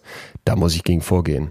Und das findet sich ja auch in den Zuschriften immer wieder. Also diese Absage an die Kirche als Institution, als Finanzamt und trotzdem aber dieser Wille zum Glaube. Ich hatte auch jemand geschrieben, ich persönlich halte nicht viel von Religion, ganz egal welche. Ich denke, sie schränkt einen eher ein, als dass sie befreit. Trotzdem denke ich, dass es etwas gibt, eine Energie, die über alles wacht oder ähnliches. So. Ja, das, das ähnelt sich ja alles, ne? In den Zuschriften. Das ähnelt sich, das ähnelt sich alles. Und ich finde diesen, was du gesagt hast, eigentlich das perfekte Wort, das Finanzamt des Glaubens, weil ich war auf beiden Seiten, evangelische Kirche Deutschland und katholische Kirche Deutschland, und habe mir mal angeguckt, wie die jetzt mir beschreiben, was Glaube ist und wie ich glauben soll. Ja. Äh, in beiden Fällen für mein Verständnis ist jetzt eine Geschmacksfrage, Hanebüchen. Ich, ich, also erstmal habe ich überhaupt nicht verstanden und dann war es so ganz klar, dass du die ganze Zeit merktest, ey Leute, ihr, ihr habt, ihr betreibt hier eine Webseite und ihr wollt jetzt hier irgendwie online und fancy sein und es funktioniert überhaupt nicht mit dem, was ihr hier erklärt, ne? nach dem Motto, ja, Gott der Schöpfer und sowas und du dachtest, ja, aber also da sind wir uns doch einig, das, das dachte ich, wäre überholt, dieser Gedanke. Ja. Wie könnt ihr das jetzt hier auf einem Computer über ein Glasfaserkabel in der wissenschaftlichen Welt noch behaupten, über eine HTML-Webseite, die programmiert ist aus Einsen und Nullen. Da, war einfach so, dass und ne, dann diese Bildsprache und überhaupt der gesamte, gesamte Style, ich, ich kann jeden verstehen, der sagt, ich trete aus der Kirche aus. Ja, ja. Äh, und damit können wir da an, der, äh, an die Kirche auch wirklich jetzt mal einen Haken machen, weil darum geht's uns ja auch gar nicht. Nicht um ja. die Organisation, sondern glaubst du, was glaubst du? Und ähm, ganz am Anfang hast du ja schon, ich weiß gar nicht, ob das Marie war, äh, kam ja eben schon Halt. Es gibt mir Halt. Stimmt. Ja. So, und dann bin ich doch, dann bin ich ganz nah daran, dass ich immer Glaube durch Denkmodell ersetzen möchte. Dieses Denkmodell oder dieses Modell gibt mir halt. So erkläre ich Wie mir die Welt. Äh, Ach so. Ich, ich habe ein Denkmodell, äh, das ist jetzt zum Beispiel von irgendeiner Kirche äh, oder Religion, äh, vielleicht äh, bin ich Moslem, dann habe ich ja. auch ein Denkmodell, wodurch ich mich, äh, mir viele Sachen erklären kann. Und ähm, ja, mit so einem Denkmodell und wenn äh, muslimische Länder zum Beispiel äh, sind ja dann gut einzuordnen. Es gibt die Scharia, es gibt äh, ganz klare Regeln. Ähm, ja, und da kann man sich dran halten. So sind die Massen auch in Schach zu halten. Karl Marx sagte ja, äh, ne, das ist Opium fürs Volk. Da bist du jetzt wieder bei der Religion. Ja, du hast, äh, also, ja, um es okay, kurz zu verstehen, okay. du nimmst das Modell Religion als eine Form von Gedankenmodell zum Thema Glaube Genau. und damit hast du eine sehr äh, strenge Möglichkeit, Leute in Schach zu halten. Musli Muslim sein heißt ja jetzt nicht immer, muss ich kurz noch, äh, sorry, korrigieren, heißt ja jetzt nicht immer Scharia, ne, um Gottes Willen, aber eben manche im extremeren Bereich Ja. und so weiter äh, wenden das dann an. Genau, und da ist es eben auch Auslegungssache. Ne? Und äh, ja, Genau. So, und dieses Gedanken, dieser, dieser, dieses Konzept vom Gedankenmodell, das gefällt mir eigentlich ganz gut. aber ich muss das nochmal rausstellen. Das, wir sind ja von Kirche jetzt schon weg. Und wenn wir über Religion sprechen, sprechen wir nicht über Kirche. Also, und äh, wenn du die großen Weltreligionen nimmst, äh, es gibt ja äh, erkennbare Gemeinsamkeiten. Und das ist ja eben, äh, liebe deinen Nächsten. Das gibt's wirklich überall. Und ähm, ja, das, wie gesagt, das äh, kommt mir einfach vor wie so eine Bedienungsanleitung für Gesellschaften, fürs Zusammenleben. Weißt du, was ich meine? Total. Ich, also ich denke auch, dass da überhaupt heute noch jemand drüber redet, äh, sag ich jetzt mal mehr, mehrere tausend Jahre nach Erfindung in Anführungsstrichen, das ist ja schon beachtlich. Und dass du dich irgendwie versuchst zu einigen auf bestimmte Wertvorstellungen und bestimmte Grundpfeiler dessen, was Menschsein ausmacht, das glaube ich ist etwas, was sehr, sehr stark in uns drin liegt. Ich habe mir folgende Frage gestellt. Stell dir jetzt mal vor, man könnte es irgendwie schaffen, wir nehmen jetzt, weiß ich nicht, äh, 100 neugeborene Kinder und schaffen es irgendwie, die auf so einem Planeten, Ja. klingt jetzt alles sehr theoretisch, ne, auszusetzen und die fangen da an, eine neue Menschheit aufzubauen. Und die wissen nichts, die kommen also quasi als weiße Blätter dahin, außer eben das, was genetisch mitgegeben ist. Glaubst du, dass die dann nach ein paar hundert Jahren, nach ein paar tausend Jahren, nach ein paar zehntausend Jahren gläubig würden? Ja. Ja, Äh, ne? Da bin ich sehr, sehr sicher. ich nämlich Ja, auch. ja, man, man braucht dieses Konzept. Irgendein Konzept braucht man ja. Und selbst wir beiden Agnostiker würden ja sagen, äh, wir müssen irgendwie mal so eine Denkrichtung festlegen. Sonst fliegt uns das ja alles um die Ohren. Also wir beide als Anführer dieser neuen Welt, der anderer Planet mit äh, 998 anderen Menschen würden da ausgesetzt. Wir würden irgendwann drauf kommen, dass wir sagen, so, wir glauben jetzt mal an äh, den heiligen Atze oder äh, das. Wir sind deshalb hier, weil das und das und das. Ja. Ich erinnere mich, als die beste Freundin von meiner Mutter vor vielen Jahren gestorben ist an Krebs, dass und das ist bei meinen Eltern und bei uns im Bekannten- und Freundeskreis komplett so, dass da Gott und Glaube und Religion sowieso eigentlich sehr, wie soll ich sagen, außen vor ist. Ne? Äh, Fällt mir kaum jemand ein. Ich habe auch überlegt, wen kenne ich, der gläubig ist. Ich dachte niemanden ähm, so richtig. Und dann war es damals aber so, als die quasi wirklich im Sterben lag, dass es um die Frage ging, an was kann man jetzt glauben? Und dass die ein, ein Bedürfnis in, in, in diesem Ah, Bereich Punkt, plötzlich berichtet Punkt. hat. Ne? Was bleibt uns Und jetzt in diesem Moment? äh, Ja. Was bleibt jetzt noch? Und, und ich dachte so einerseits, wenn du jetzt ihr Mann bist, wenn man wir, wir so als Freunde sind, dann verlierst du doch den Glauben. Wenn einfach eine Mutter, eine gute Freundin viel zu früh aus dem Leben genommen wird, woran willst du noch glauben? Und wir können es ja noch krasser machen, wenn jetzt ein Kind stirbt, woran willst du dann noch glauben? Und andererseits, gerade in diesem ganz krassen Moment, scheint doch in uns ein riesiges Bedürfnis zu entstehen, an irgendwas zu glauben. Dass das erklärt, dass mir eine Perspektive gibt über diesen Todespunkt hinaus, dass mich mit den anderen in Verbindung hält, die ich so sehr liebe. Und das scheint ja auch sehr, sehr tief in uns drin zu sein, weil ich habe das schon öfter gehört. Hast du mal mit einem hochrangigen Theologen zu tun gehabt? Mit einem Bischof? Äh, Ich habe äh, vor drei Wochen oder so mit Margot Kessmann sehr ausführlich zu Ja. tun gehabt. Und solche Leute eben, auch Margot Kessmann, aber eben auch andere äh, führende Theolo Theologen, sind ja so fest im Glauben, dass sie dir das, wenn die dir das erklären, dann sitzt du da und denkst, ja, stimmt eigentlich. Ne? Also wenn wir beide äh, mit Ratzinger, äh, ein ehemaliger Papst sozusagen, äh, wenn wir mit dem diskutiert hätten, da wären wir, da wären wir als gesegnete Lämmer wieder rausgegangen aus dem Gespräch. Ein, also einerseits glaube ich natürlich dieses missionierende, dieses dieser feste, unerschütterliche Glaube, ja. Und andererseits, ich kann mir nicht helfen, aber immer wenn ich diese Goldringe, schönen Hütchen, dieses ganze ähm, katholisch-kirchliche äh, Pomp sehe. Ja, aber da sind wir wieder bei der Organisation. Ich weiß, aber ich wollte ich wollte gerade sagen, ja, weil du Papst reingebracht hast, dann merke ich so, dass, dass du erinnerst dich, was ich aus dem Iran erzählt hatte, als ich da an diesem Schrein stand, ne, und die Leute sich da so, dass, dass es die wirklich überkam, religiös, glaub, glaub gläubig Stimmt, ja, überkam. mich, ja. Das war so anders, das war Wusste so ich wenig. auch selber ja, äh, so ein bisschen gepackt hat. Ne? Wo es mich, wo es mich irgendwie ergriffen hat, aufgrund dieser vielen Kreise um mich herum, die irgendwie Teil meines wurden. Und das war Wahnsinn. Und äh, ich habe immer das Gefühl, so dieses rein steife, kirchliche, ich, ich kann, ich käme nicht auf die Idee zu denken, jetzt, dass mir ein Ratzinger erklären könnte, wie wirklich Glaube funktioniert. Das war bei der Käsmann übrigens ganz anders. Die war gefühlt sehr, sehr viel lebensnäher, war auch sehr, sehr kritisch im, in der Betrachtung ihrer eigenen Kirche, evangelische Kirche an dem Fall. Und Aber trotzdem ist sie ja fest im Glauben. Fest im Glauben. Ja. Fest im Glauben. Ja, und das meine ich ja. Das äh, nicht nur auf Kirche bezogen. Okay, das sind jetzt Kirchenleute, äh, aber sie sind im Glauben ebenso fest und können dir das tatsächlich auch so erklären, dass du denkst, ja klar, hm, passt schon. passt schon. Das ist faszinierend, wenn Leute so, so, so fest im Glauben sind, ne? Sich, ich, ähm, sich auch gar nicht erschüttern lassen. Ich finde das total faszinierend und ich finde diese Frage, die dabei immer wieder aufkommt, ist doch, warum glauben wir denn? Ne? Was treibt uns da so um? Wir haben ja schon über Sinn gesprochen. Und ich glaube, da liegt's auch, ne? in dem Warum. Da äh, Halt geben kann in dem Moment, wo es irgendwie kritisch wird. Ich habe eine total spannende Studie gefunden, wo die hingegangen sind und im Prinzip Leute verunsichert haben. Mhm. Also die haben denen das Gefühl gegeben, dass sie keine Kontrolle über die Situation haben. Die mussten also bestimmte Aufgaben lösen und bekamen dann ein Feedback, das äh, völlig schrottig war. Ja, also es war völlig losgelöst von dem, was die gemacht haben. Kannst dir vorstellen, du machst irgendwie eine Matheaufgabe mal als Beispiel, löst die ganz gut und dann kommt jemand und sagt, war total schlecht. Und das aber so random. Also ja, du hast überhaupt keine, gar, du denkst, oh Gottes Willen, was geht hier gerade ab? Und dann hat diese Person noch einen weißen Kittel an und kommt dir als Harvard-Professor massiv überlegen vor. Das heißt, du bist auch noch in so einer, in so einer Hierarchie und das fühlt sich natürlich unangenehm an. Und dann haben die den Leuten, bei manchen haben die das gemacht, bei manchen nicht. Es gibt ja immer die Experimentalgruppe und die Kontrollgruppe. Und dann haben die denen quasi auf einem Bildschirm, wenn ich mich richtig erinnere, äh, Bilder gezeigt, wo einfach so Punkte drauf waren. Also ganz viele Punkte, chaotisch durcheinander. Ja. Und haben diese Leute dann gebeten, darin was zu erkennen. So, und die Leute, die die verunsichert haben, denen die das Gefühl von Kontrolle entzogen haben, die waren viel stärker darin, irgendwelche Muster plötzlich darin zu deuten. Ah, also einen Sinn zu suchen, ne? Verstehe, um sich irgendwie einen ja. Halt zu verschaffen, wo überhaupt die Kontrollgruppe dann daneben sagt, ne, das sind ja blöde Punkte, ich sehe gar nichts. So, und ah, das fand ah, okay, ich überragend. Okay, okay. Ne? Also je verunsicherter du bist, desto eher bist du bereit, irgendwelche Konzepte zu erkennen. Genau, desto eher bist du bereit, was du gerade eben dieses Modell, dieses Denkmodell genannt hast, dir da irgendeinen Strohhalm zu greifen. Und hochspannend auch, wenn man sich so weltweite Vergleiche anguckt. In welchen Ländern wird besonders religiös geglaubt, sagen wir mal.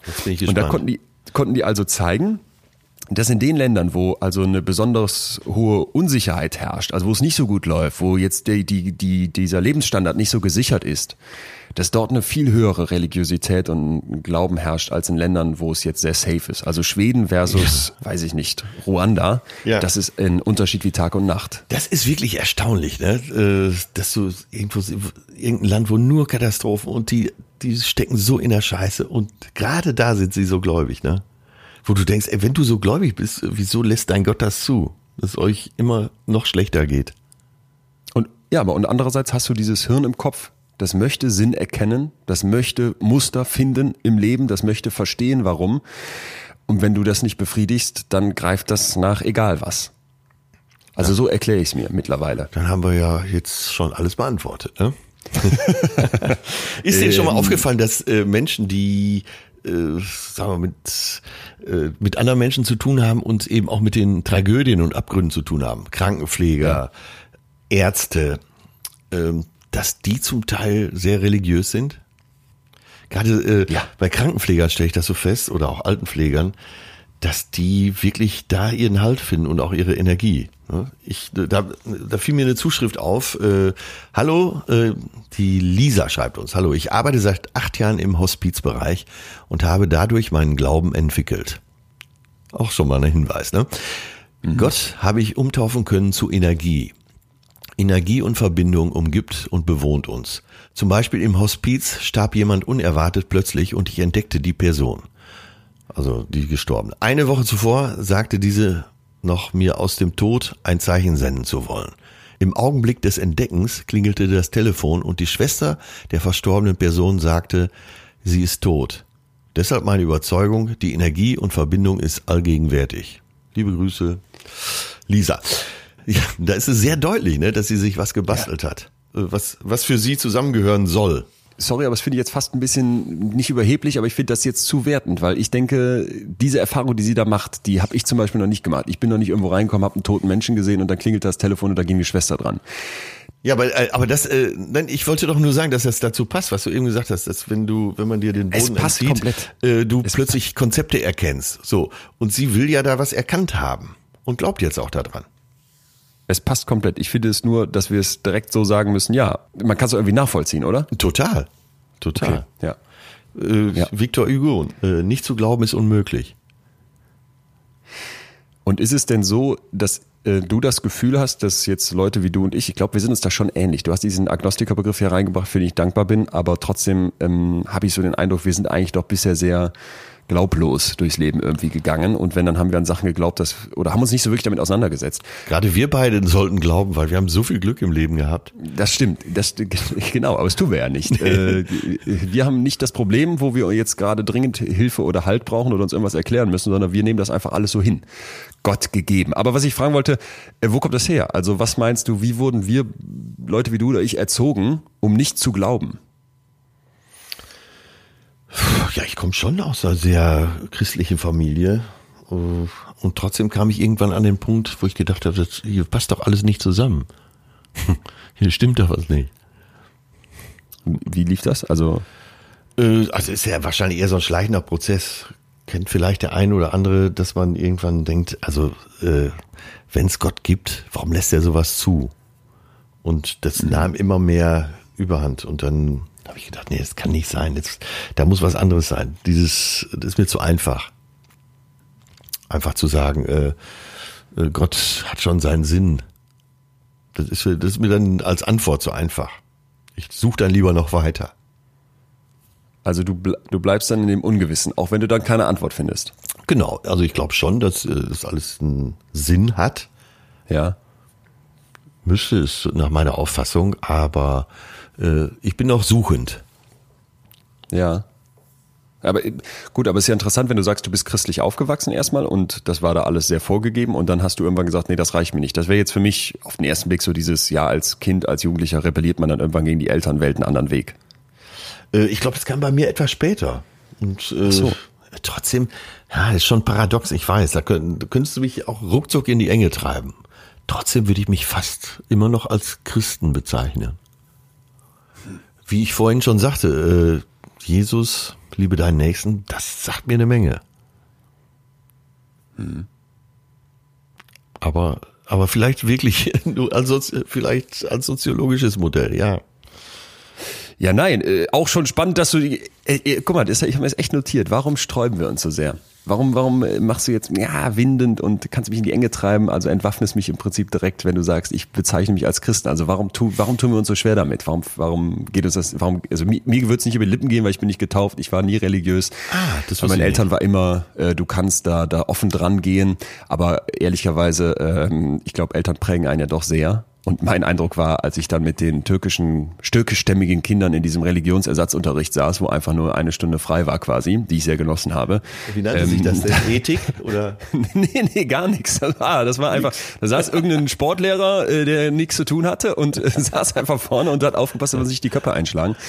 Äh, und wir saßen da rum, als, als Kinder, Jugendliche. So. Und ganz in der Grundschule war ich noch im evangelischen Religionsunterricht, aber auch damals schon meinten meine Eltern im Rückblick, ja, da haben wir dich mal angemeldet, weil wir wollten, dass du das mal kennenlernst.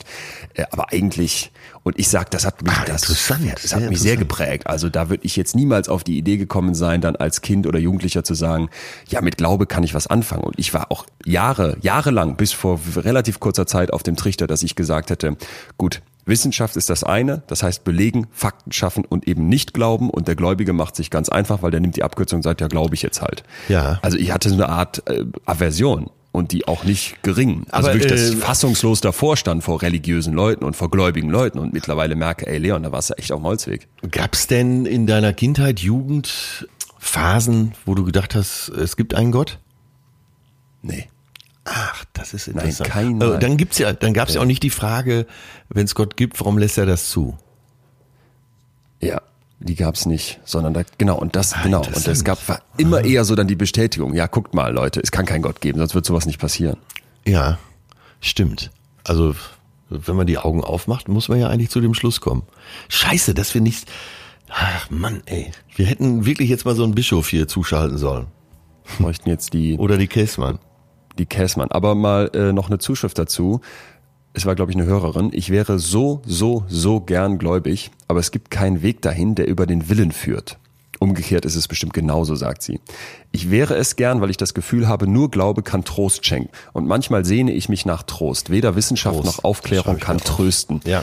Äh, und ich dachte, wow, okay. Weil das hatte ich schon auch früher, dass ich so dachte, ich bin neidisch darauf. Oder nicht ja. neidisch, ne, aber ich dachte, es ist, es, es, ich sehe das an den Leuten, die um mich herum dann gläubig waren, so im entfernteren Bekanntenkreis oder irgendwelche Eltern von Schulfreunden, wo ich so dachte, das sehe ich, das tut denen gut. Und das werde ich nicht haben. Trost habe ich jetzt mit unter die Überschrift Glaube geschrieben. Da stand als erstes Halt, jetzt kommt noch Trost mhm. dazu. Ja. Ja, interessant, ne? Verdammt, dann glaub doch einfach an mich. Pass auf, sie macht aber für mich noch ein Thema auf, was ich äh, hochinteressant finde, nämlich gibt es einen Weg dahin quasi? Also kann ich jetzt irgendwie über Wille oder über Rationalität dann zum Glauben finden? Ja. Genau, dass du, äh, dass du dich damit beschäftigst, wissenschaftlich, ja. und dass du sagst, jo, stimmt, es gibt Gott. Jetzt komme ich da, genau, und jetzt komme ich dazu. Pass auf, und ich habe ein, ein Experiment gefunden. Also es gibt den größeren Bereich, nenne ich mal äh, Neurotheologie. Ja also wo äh, mit Hirnscan-Studien im Prinzip versucht wird herauszufinden, was ist das? Macht Gott das Hirn oder macht das Hirn Gott? Mal so vereinfacht gesagt. Ja. Und ich habe ja hoffentlich schon oft genug darauf hingewiesen, dass Hirnscan-Studien immer mit einer gewissen Vorsicht zu genießen sind, denn du schiebst irgendjemanden da rein, meistens ist die Stichprobe sehr klein, meistens ist es so, dass du dann sehr schwammig nur sagen kannst, ja, diese oder jene Hirnbereiche sind eben ne, besonders aktiv und daraus können wir folgenden Schluss ziehen, weil die sind auch aktiv, wenn man zum Beispiel ähm, sich liebt oder sowas. Ja diese Studie, die von der ich jetzt erzählen möchte, sehr, sehr viel zitiert, ähm, sehr, sehr viel ähm, Resonanz bekommen, hat anders funktioniert. Und zwar, die hatten Leute, die ähm, Hirntumore haben. Ja. Ja, also das heißt, es war klar, diese Menschen werden am Hirn operiert und denen wird ein Teil vom Hirn, und zwar genauer gesagt im Parietallappen entfernt. Parietallappen, wenn du die mal so an den Hinterkopf fasst und so ein bisschen hochgehst in die Richtung, wo entweder so eine Assi-Palmenzopf wäre oder da, wo so beim Mann die, die, die, die Glatze langsam anfängt, weißt du, diese kreisrunde Glatze. Da sind wir jetzt gerade verortet und jetzt sind die Wissenschaftler hingegangen und haben diese Leute gefragt, bevor die Operation war, wie, wie gläubig die sind im Sinne von Self-Transcendence nennen die das. Also die haben äh, im Prinzip in drei Bereichen gecheckt, wie gläubig die sind. Das ja. ist ja immer ein bisschen schwierig, ne, sowas abzufragen, aber ich glaube, man kann sich schon vorstellen, dass wenn man den Leuten dann sagt, ja, glaubst du zum Beispiel an eine größere an eine größere Kraft, glaubst ja, du an irgendwelche ja. mystischen Erfahrungen und so weiter, ne? Ja, dann kann man einen Eindruck bekommen. Die einen, wenn man allen dieselbe Frage stellt, geben eben einen höheren Wert an und die anderen einen geringeren. Mhm. Das haben die also vor dieser Operation gemacht. Und jetzt hatten diese Leute, die haben sich wirklich Mühe gegeben, die haben, glaube ich, pro äh, Gruppe um die 20 bis 30 Leute gehabt. Das ist schon relativ viel für so eine komplizierte Sache. Jetzt hatten die verschiedene Gruppen. Die eine wurde am Parietallappen im hinteren Teil operiert, da wurde was weggenommen und die andere eher quasi im vorderen Teil. Ja. Und jetzt konnten die zeigen, dass nach dieser Hirn-OP, sprich, ich nehme ein Stück Hirn weg, ja. nach dem Motto, ja, ja. der berichtete Glaube schon drei bis sieben Tage nach der OP bei den Leuten, wo das im hinteren Teil weggenommen wurde, massiv anstieg. Also du mal kurz, wir haben Leute, die sagen, ich bin, ich sag jetzt mal im Extremfall, ich bin nicht wirklich gläubig. Dann gehen wir hin und sagen, ja, Sie haben hier übrigens den Hirntumor, den müssen wir noch entfernen. Da sagst du, ja, weiß ich ja längst. Dann wird der entfernt und drei bis sieben Tage nach der OP komme ich nochmal zu dir und frage, wie gläubig bist du denn? Ich stell dir genau dieselben Fragen. Ja, und plötzlich ja. sagst du, doch, äh, doch, doch sehr gläubig. Jetzt könnte man natürlich sagen, ja, das, das, tut, das, das ist vielleicht, weil du die Hirn-OP überlebt hast oder weil man irgendwas an deinem Hirn gemacht hat, dass du jetzt gläubig geworden bist. Aber Achtung, wir haben ja noch die andere Gruppe, bei der ein anderer Teil im Hirn weggenommen wurde. Und da war das nicht. Und das das war, also das war für mich äh, ein, ein, ziemlich heftiger Befund, vor allem weil die Unterschiede wirklich stark waren. Also wir haben jetzt nicht einen kleinen Unterschied, sondern wir haben in der sogenannten Standardabweichung, mit der man misst, wie groß waren diese beiden Unterschiede in diesen Fragebögen vorher, nachher, ja. wirklich einen krassen Wert gefunden. Ziehst du denn für dich daraus, dass äh, die Bereitschaft zum Glauben genetisch ist? Ja, also anders, andersrum gesagt, weil ja hier die Hörerin auch fragte, führt da irgendwie ein Weg hin über Wille oder dass ich mich eben verändere? Du hast auf jeden Fall eine genetische Komponente. Das gibt's mit Zwillingsstudien, wo geguckt wurde, ne, wenn die getrennt voneinander aufwachsen, ja. sprich bei eineiigen Zwillingen, die hundertprozentig identischen Gene haben, wie gläubig sind die nachher. So, und da konnte eben gezeigt werden, dass in einem Prozentbereich von so 30 bis 40 Prozent, das variiert je nach Studie, kann man sich vorstellen, von den Zwillingen gibt es dann auch wieder nicht so viele, aber es gibt eben Werte, die zeigen, dass 30 bis 40 Prozent scheinbar vererbbar sind von diesen Glaubensmaßen, die dann angelegt werden, was ich schon ziemlich krass finde. Und wenn ich jetzt noch zeigen kann, ey, Moment mal, da gibt es bestimmte Hirnregionen, die bei dir vielleicht ausgeprägter sind als bei wem anders ja, oder die ja. durch eine Läsion weggenommen werden und dann plötzlich steigt dieser Glaubenswert bei dir, da sag ich doch, hu. Ja, das ist beeindruckend, wirklich.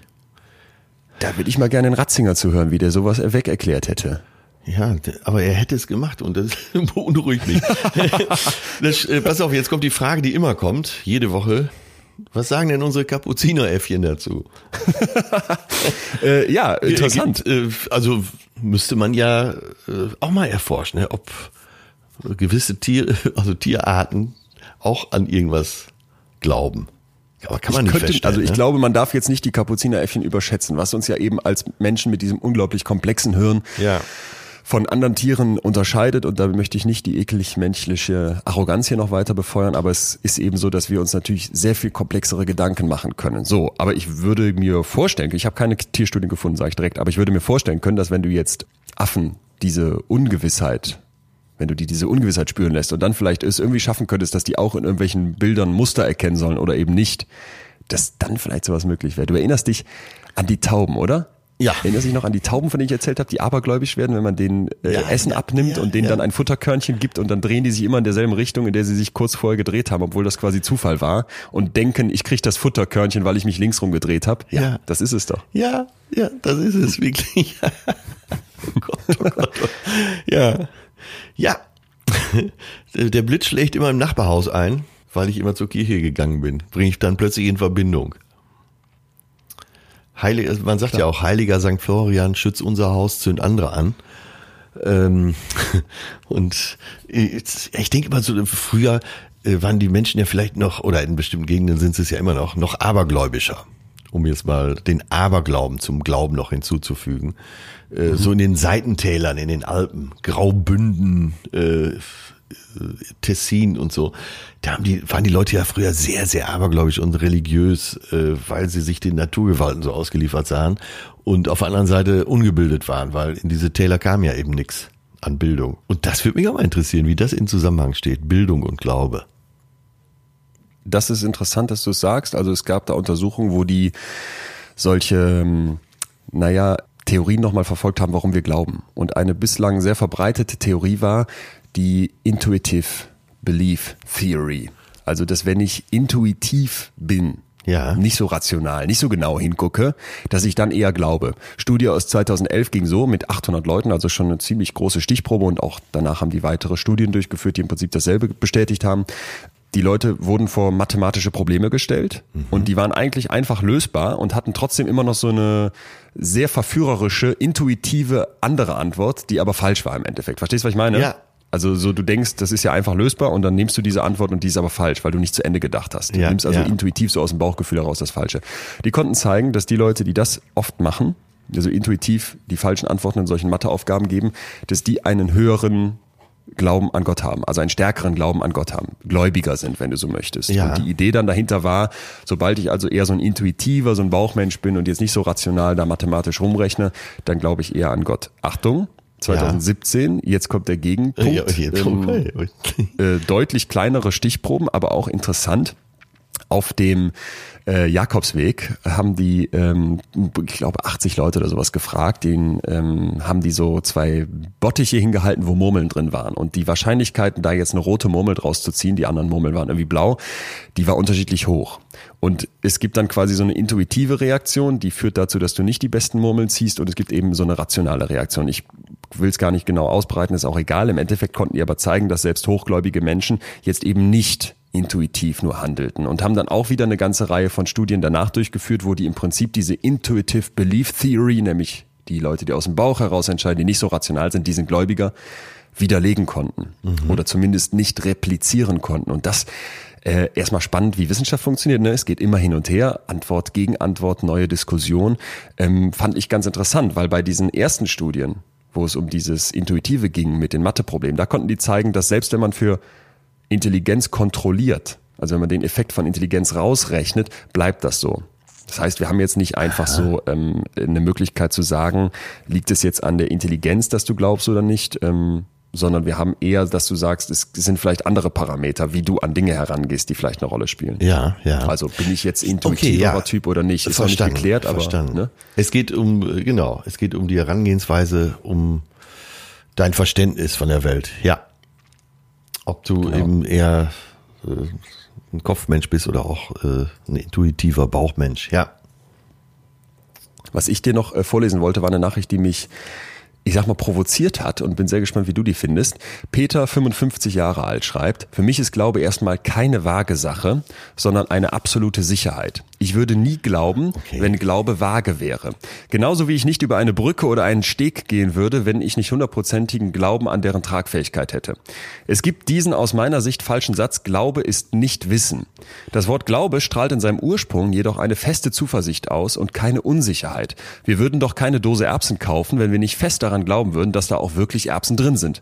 Ich glaube zum Beispiel an einen Schöpfer, und nicht an den Grundgedanken der Evolutionstheorie, den ich in weiten Teilen für sehr vage, eine Theorie eben halte.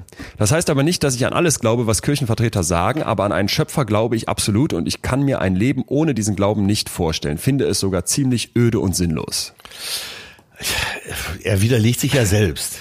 Also bist auch bist auch kritisch, oder? Äh, ja, also, ist ja absurd. Äh, dieser Erbsenvergleich. So, äh, warum glaubst du, dass äh, da Erbsen drin sind? Weil du schon äh, 100 Erbsendosen geöffnet hast, in denen Erbsen drin war. Ähm, so und das kannst du ja beim Glauben nicht machen. Du kannst ja da nicht eine Dose öffnen und sagen, oh, guck mal, da ist er ja der Glaube. Genau. Also, äh, das ist ein Vergleich, der hinkt ja nicht mal. könnte man schlichtweg als falsch bezeichnen vielleicht, aber was ich interessant finde an Peters Nachricht ist zu sagen, Glaube ist für mich also keine vage Sache, sondern wirklich absolute Sicherheit. Und, und da wollte ich... Ähm, ja, also, aber da ist es ja auch schon drin. Er, er, ja. will, er will glauben. Er will, er will glauben. Und hier würde ich gerne in eine Richtung von einem, einem, einem Fazitsvorschlag kommen, wenn du damit d'accord gehst. Zur Versöhnung. Ja, zur Versöhnung, aber eben auch doch zur Versöhnung. Pass auf. Also ich finde hier dran, das Gefährliche, dieses Fundamentale. Ja, ich glaube genau. daran und ich will es nicht anders haben und ich glaube auch an einen Schöpfer, weil ihr mit eurer Evolutionstheorie, das ist eben zu vage, das ist ja nur eine Theorie. Ja, aber die, Evi die Evidenz ich, bei ihm ist ja, ich, das ist so, weil es so ist. Ja, das ist ein Zirkelschluss. ja, ja, ja, ja, genau. So, genau. Und Ehrlicherweise glaube ich, dürfen wir gar nicht so drüber lachen, weil das gibt's gibt's glaube ich ganz oft ja. und im Endeffekt kannst du jetzt auch sagen, wir mit unserem mit unserer Schrödingers Katze und Quantenphysik sind am Ende auch so, dass wir sagen, ja, Quantenphysik ist so, äh, wir können es auch nicht erklären, aber so ist es eben. Genau. Was ich jetzt persönlich vorschlagen wollte, wäre wenn du glaubst, egal an was, ob an die Liebe, an die Deutsche Bank oder an ja, weiß ich nicht, Schrödingers Katze oder ja. eben äh, den Ratzinger, dann finde ich, muss man das nicht nur akzeptieren, sondern haben wir hoffentlich heute beleuchten können, dass das eine ganze Reihe von positiven Effekten hat. Nämlich, du hast ja eben, was hast du für Überschriften? Du hast gesagt, äh, Trost. Halt. Halt. Ich finde Sinn, Sicherheit, ne, Gewissheit und Zusammenhalt. Ich, das ist also wirklich auch so, dass du es ja psychologisch, wissenschaftlich belegen kannst. Ich habe noch Erbsen gerade dazu geschrieben. Menschen ganz viel und Erbsen. Und ich finde, es wird immer dann kritisch, wenn ich mich damit zu schnell zufrieden gebe. Denn einerseits will der Glaube mich von dem Druck befreien, weiter zu suchen, dass dieses Ungewisse, was ich nicht ertragen kann, damit abgehakt ist. Und das und äh, müssen wir aber auch unterstreichen, mal lieber Leon, dass es ja? äh, für viele Menschen eben auch gut ist, einen Glauben zu haben. Total. Weil er nee, nee, Kraft Darauf gibt. wollte ich hinaus. Ja. Darauf wollte ich hinaus. Das ist unbedingt so. Deswegen äh, befürworten wir das, glaube ich, komplett und sind vielleicht eher sogar ärgerlich, dass wir nicht mehr glauben. Aber was ich sagen wollte, ist, ich finde, was immer gegeben bleiben muss, ist, dass du skeptisch bleibst, dass du nachfragst, dass ja. du nicht einfach sagst, ich nehme Gott so wie der ist, sondern wenn dann dein Kind stirbt, dass du sagst, kann ich, das, kann es dann noch einen Gott geben? Oder dass du nicht sagst, ja, diese Evolutionstheorie ist ja nur eine Theorie und weil in der Dose Erbsen Erbsen sind, glaube ich an Gott und nennen das nicht mehr vage, sondern absolut. Und das finde ich ist einfach etwas, wo ich glaube, dass die Religion uns oft in die falsche Richtung, nämlich zu absolutistisch drängen, weil die sagen, genau. es gibt nichts anderes, hör auf nachzufragen, lies es doch in unserem Buch nach oder lass es dir aus der Kanzel erzählen. Äh, sehr gut, habe ich mir aufgeschrieben und fett unterstrichen. Äh, dieser Absolutismus, der darf nicht sein. Das äh, dann, dann können wir nicht mehr diskutieren, dann können wir auch nicht mehr verhandeln. Weißt du, was ich meine? Ja, total. Also und de, ne, und das glaube ich ist ja auch gerade in dieser Zeit, wo du das Gefühl hast, das so ist immer mein Eindruck, wir haben hier die wissenschaftliche Fraktion und die wird immer größer und wir sind immer zahlengetriebener und wir können immer weniger an Wunder glauben, weil diese Welt so fan fantastisch und aufgeklärt und wissensgetrieben ist. Und auf der anderen Seite haben wir die glaubende Fraktion und das, glaube ich, ist einfach eine künstliche Trennung. Das ist Humbug und wir müssen das vereinen. Und in dem Moment, wo du eben sagst, wie du gerade gesagt hast, ich respektiere und wir reden miteinander und wir können hinterfragen und wir können jetzt Peters Gedanken kritisch ansehen und er kann unseren kritisch ansehen. Dann kommst du zusammen. Ja, und äh, ich nicht, dass wir uns falsch Ich will mich auch nicht äh, über Peter lächerlich machen. Und ich finde es ja auch gut, wenn er so fest im ja. Glauben ist. Das heißt ja, äh, dass sein Leben auch reich sein kann dadurch. Äh, aber ich finde halt diese Vergleiche mit der Dose Erbsen, das, äh, da kann ich nur den Kopf schütteln. Ja. Hm. Wenn es wirklich einen Gott gäbe, dann würden die Bayern nicht immer deutscher Meister. Und äh, Markus Söder vielleicht nicht Bundeskanzler. Einer muss es machen, ne? Einer muss es machen. Wie Adenauer so schön sagte, Demokratie gut und schön, aber einer muss es zu sagen haben. Insofern, äh, geht Demokratie, wir glauben auch noch an die Demokratie, vielleicht können wir da auch noch auf deine Liste schreiben. Ähm, aber puh, ja, also ich weiß Glaubst nicht. Glaubst du an die Liebe? Geht. Ja, klar. Ja, also sind wir doch Gläubige. Ich glaube auch an ja, die klar. Liebe. Mein, mein Lieblingssatz war doch heute von der einen Hörerin, die gesagt hat, äh, man kann nicht nicht glauben. Ja. Ne? ja. Auch die, die nicht glauben, die glauben eben daran, dass es keinen Gott gibt. Ja. ja. Hallo. Ja, und dann sagen wir beiden Agnostiker, die sagen, äh, wir wissen nicht, ob es Gott gibt. Kann sein, kann aber auch nicht sein. Aber wir glauben an die Liebe. So. Und ich glaube an dich. Und ich an dich, der heilige Atze, hast ja selber schon ausgerufen, die Religion, wenn du irgendwann mal ohne Kirchensteuer mich aufnehmen würdest, wäre ich sofort am Start. Und ansonsten war ich jetzt persönlich äh, anfangs auch, wie soll ich sagen, skeptisch unsicher. Riesenthema, was äh, machen wir draus? Und ich glaube aber dieses Abstecken vom Feld am Anfang hat geholfen und ich muss sagen, also diese Studien und das, was wir hier von den Hörerinnen und Hörern bekommen haben, hat mir nochmal neue Impulse mitgeben können. Wie ist bei dir? Äh, ja, äh, ich finde auch, dass das ein ganz gutes Resümee ist. Äh, Impulse. Ich bin bereit, weiterhin intensiv darüber nachzudenken und beneide fast jeden, der fest im Glauben ist. Ja. Man könnte fast Peter beneiden. Ja. Peter, nur die Erbsen. Die müssen wir nochmal überdenken. Tja. Ja, dann würde ich doch fast sagen, bleibt die große Frage am Ende wie immer offen. Was machen wir nächste Woche? Wie werde ich in sechs Tagen zum Millionär? ich habe keine Ahnung. Ich, bin, ich sitze hier sehr lässig. Online auf deiner Webseite gibt es PDFs dazu zu kaufen für 99 Euro mit Erklärung. Mit bombensicherer Erklärung. Wie hieß nochmal das Maschmeyer-Buch, das Millionärsprinzip oder so ähnlich, die Millionärsformel? Ach, der hat ein Buch geschrieben, ja? ich weiß nicht, ob er selber geschrieben ja, hat. Auf jeden Fall ist er vorne drauf und es ging genau um sowas. ja, aber selbst die AWD gibt's nicht mehr. Swiss Life hat's gekauft, ja. Guck an. Äh, ja, worauf hast du denn mal Lust? Äh, vielleicht brauchen wir wieder was Konkretes, weil äh, wir hatten Träume, wir hatten Glaube. Stimmt, ne? wir haben uns hier den ganz großen, den ganz großen Dingern gestellt. Ich gucke in meine ewig wachsende Liste mit äh, euren Zuschriften da draußen, die uns ähm, helfen. Und auch wenn wir hier natürlich nicht alle schaffen, äh, gucken wir da immer wieder rein und nehmen die mit. Anina hat uns geschrieben, die hätte gerne mal das Thema Angst vorm Scheitern oder Angst, Erwartungen nicht zu erfüllen. Tim hat geschrieben, Leon, das Gefühl Dankbarkeit, dann Orientierungslosigkeit, Hilflosigkeit von Mark. Finde ich alles sehr spannend. Ich weiß nicht, ob es schon konkret genug ist. Keine Gefühle von Romans Journey. Ja.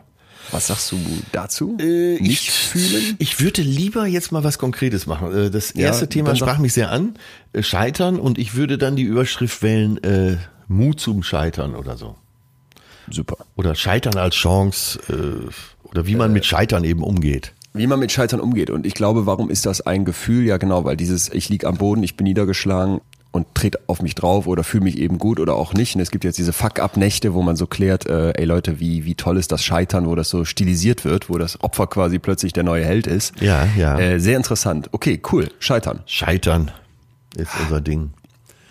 Äh, dürfen wir bis dahin wie immer an euch die Bitte äußern, äh, schreibt uns doch. Schreibt uns erstens zum Scheitern, wo seid ihr gescheitert, wie lief das? Und äh, mir haben jetzt Leute tatsächlich sich die Mühe gemacht, meine Mailadresse irgendwie rauszufinden, mir zu schreiben. Viel, viel einfacher, weil die findet man eigentlich nicht, geht es über Instagram. Äh, da erreicht ihr Atze und mich unter unseren jeweiligen Namen und könnt uns gerne Nachrichten schicken. Nicht nur mit euren Themeneingebungen, sondern eben auch mit Wünschen, was wir machen sollen, was wir besser machen können, was wir äh, vielleicht äh, schon gut machen. Und vor allem würdet ihr uns äh, einen sehr guten Hinweis darauf geben, dass wir weitermachen sollen, wenn ihr uns abonniert. Genau. Also bitte. Wir sind äh, beide sehr, so sehr kritikfähig und äh, sehen das wirklich als positive Impulse, wenn wir auch mal richtig kritisiert werden.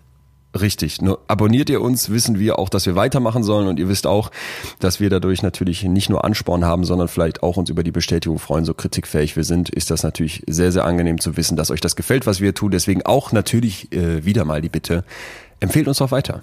Wenn es euch gefallen hat, erzählt es allen anderen. Wenn nicht, behaltet es für euch. Und ich würde sagen, in diesem Sinne, eine transzendente Woche. Ja, oder? Und äh, ja. glaubt und vor allen Dingen äh, fühlt was Schönes.